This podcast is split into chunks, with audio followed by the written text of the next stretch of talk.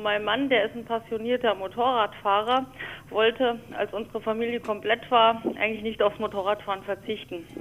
Deswegen haben wir nach langem Hin und Her für ein Sündengeld ein Motorradgespann erworben. Und dann musste es natürlich auch irgendwann losgehen. Als unser Kleiner noch in den Windeln lag und der Große so sechs war, ging es auf große Fahrt. Nach vielen Vorbereitungen und Packen ging es dann los mit Mann, Frau, Kind und Hund.